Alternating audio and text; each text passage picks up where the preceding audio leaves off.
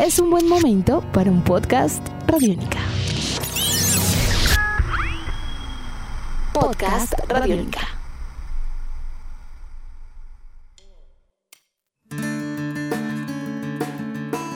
Hace poco más de un siglo era poco probable encontrar literatura sobre deporte. Apenas si se podían hallar algunos registros noticiosos de hechos o hazañas deportivas. Sin embargo, y con el paso de los años, varios escritores empezaron a interesarse un poco más en este tema de menos a más, como en la más épica de las remontadas futboleras, llegando a ser al día de hoy uno de los tópicos preferidos para retratar la vida humana. Así comienza Tribuna Radiónica. Las palabras poesía y patada son tan opuestas que, al igual que un protón y un electrón, pueden llegar a atraerse tanto que pueden llegar a formar una fuerza increíble. Ese fútbol rústico de potrero, por ejemplo, contado con las palabras adecuadas, puede llegar a ser algo inspirador para miles de personas. El escritor y periodista Miguel Ángel Ortiz decidió juntar varios escritos sobre el fútbol y juntarlos en una pieza literaria de nombre Poesía y Patadas, a propósito de los 100 años de uno de los primeros escritos literarios sobre este deporte. ¿Cómo surgió esta idea y este nombre? Dejemos que sea el propio Miguel Ángel quien nos lo explique a continuación. El título de Poesía y Patadas ah, viene sobre una de las contestaciones que le dio a uno de los editores de la revista Bohemia, una revista de, arte, cuando un lector les escribió en 1910 y les pidió que entre sus temas tocaran un poco el fútbol, ¿no? Porque era uno de los temas más en boga, pero no se trataba ni como un arte ni como un tema cultural y entonces no aparecía en, medios como este. Y uno de los de sus editores eh, respondió a este lector diciéndole que la poesía y las patadas son incompatibles. Y bueno, a mí la cita me venía muy bien porque eh, el libro pretende demostrar precisamente lo contrario, ¿no? Que las patadas y la poesía pueden jugar el partido juntas y que de hecho vienen jugando ese partido desde hace muchísimos años, ¿no? Ya que en lengua española, que es lo que yo, en lo que yo me centraba, desde el cuento de Horacio Quiroga, ya por 1918, pues ya se han cumplido más de 100 años, que es lo que intenta conmemorar el libro, ¿no? Este siglo que ya se ha cumplido de relación, de intensa relación realmente entre poesía y patadas, entre fútbol y literatura. En este compendio literario se encuentran escritores como Eduardo Galeano, Gabriel García Márquez, Pier Paolo Masolini y muchos otros, fanáticos del fútbol o no, que se aventuraron a contar historias en torno a una pelota, historias que abarcan una línea temporal desde finales del siglo XIX y que van hasta el 2018. A Miguel Ortiz le preguntamos por el proceso de selección de estos escritos. ¿Cómo fue? El proceso de selección de las obras al principio fue como un poco aleatorio, ¿no? Y me iban llegando libros que yo iba leyendo y al principio tenía un blog y iba reseñando estos libros de fútbol, ¿no? Ya te digo, yo publiqué dos novelas, que las dos el fútbol es uno de los temas vertebradores, y entonces, bueno, a partir de la publicación de la segunda empecé a, buscar libros que hablaran sobre fútbol, porque yo apenas había leído sobre fútbol. Había leído otro tipo de, novelas, pero no que estuvieran basadas en fútbol. Y bueno, esto llevó a que fui conociendo cada vez más escritores que escribían sobre fútbol, a tanto ensayo como poesía, como ciertas novelas, que es lo que a mí me interesaba, era encontrar novelas. Y a partir de aquí ya me fui metiendo en, un poquito en todo, también en ensayo, fui entrando también en, el teatro, porque incluso hay bastantes obras de teatro basadas en el fútbol.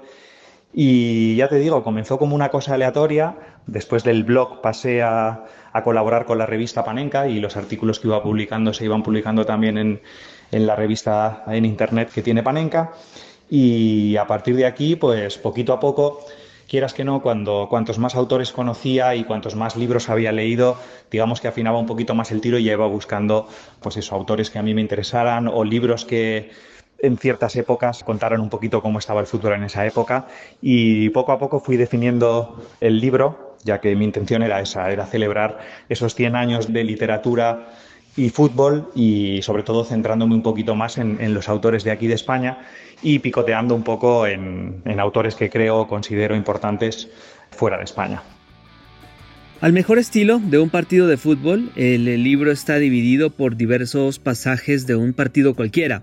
Calentamiento, peloteo, primer y segundo tiempo, tiempos de adición y demás, y en cada uno de ellos se encuentran escritos de varias partes del mundo. Sin querer ponerlo en aprietos a Miguel, quisimos preguntarle por cuál de todos estos se decanta, cuál es su favorito, cuál es su texto predilecto de todos los que ha recopilado, y esto fue lo que nos respondió. Pues quedarme con un autor favorito sería complicado. Sí que es verdad que ha habido sobre todo novelas, porque era, ya te digo, era lo que más me interesaba a mí era descubrir novelas vertebradas en fútbol. Por ejemplo, El ángel del fútbol de, del danés Nielsen, me parece que, es una muy buena novela. También me gustó en La turba, también he disfrutado ensayos como el de Bill Bafford entre los vándalos, por supuesto a Galeano, han sido tantos los autores que es complicado quedarse con, uno solo, pero ya te digo, he, disfrutado muchos de los textos, también he leído otros que quizás la calidad literaria no era la mejor del mundo, pero que sí que aportaban otra visión o otra arista del fútbol y, por eso también los he seleccionado en, mi libro. Incluso también seleccioné muchos autores que realmente no les gustaba el fútbol y hablaban contra el fútbol, pero que también aportaban esa visión del fútbol, ¿no? Y ya te digo, quedarme con uno solo ah, es complicado. Incluso es complicado hacer un once, pero ya te digo, entre los que he mencionado podrían estar los que mejor recuerdo me han dejado, además de Villoro, de Vázquez Montalbán. En fin, es que hay, hay muchísimos escritores que han escrito muy bien sobre fútbol.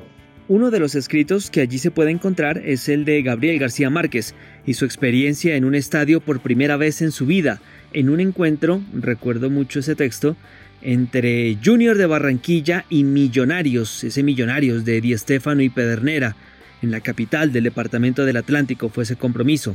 Sin embargo, de lo que ha encontrado Miguel Ángel, el texto del cual hacemos referencia no fue el único, también encontró algo más. Gabriel García Márquez tiene un, texto que es el que yo menciono en mi libro, un artículo que es el juramento en el que habla de, del primer partido al que él acude y lo incluí en el libro porque, bueno, a que Gabriel García Márquez hablara sobre fútbol ya me parece bastante reseñable.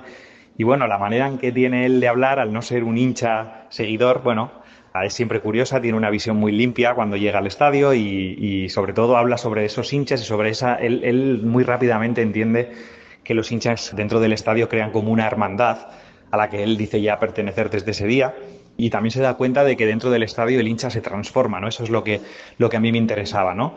Que eh, digamos que de alguna manera el hincha dentro del estadio encuentra su propio Macondo, ese lugar donde, donde Gabriel García Márquez escribía y era él mismo, pues al hincha le pasaba un poquito lo mismo, ¿no? Dentro del estadio se transformaba con su bufanda, con su bandera sobre su equipo y se convertía en otro personaje totalmente diferente al que era fuera, ¿no? Y esa fue la, lo, lo que más me interesó de aquel artículo que escribió Márquez. Y aparte de eso, además, él en Vivir para contarla, en su autobiografía, cuenta un poquito que él jugaba de portero, pero que se le pasaron muy pronto las ínfulas de convertirse en, futbolista porque le dieron un pelotazo muy fuerte en la barriga y decidió que, era momento de abandonar el fútbol. Entonces, bueno, digamos que, aunque no fue un escritor muy futbolero, me parecía tanto reseñable como importante que, un escritor como él, de su talla, apareciera en el libro ¿no? y, y que quedara como una curiosidad, porque, como te comento, ya te digo que intenté que, equilibrar un poco la selección entre autores propiamente futboleros, con otras curiosidades, con autores que realmente no les gustaba el fútbol, que entre todos ellos crear un, equilibrio, ¿no? un, un equipo. Edición de este podcast a cargo de Juan Pablo Pérez. Mi nombre es Juan Pablo Coronado y nos volveremos a encontrar pronto en otra edición de Tribuna Radiónica.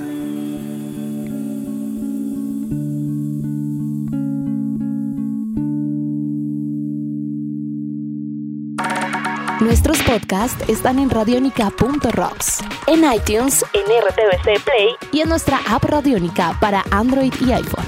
Podcast Radionica.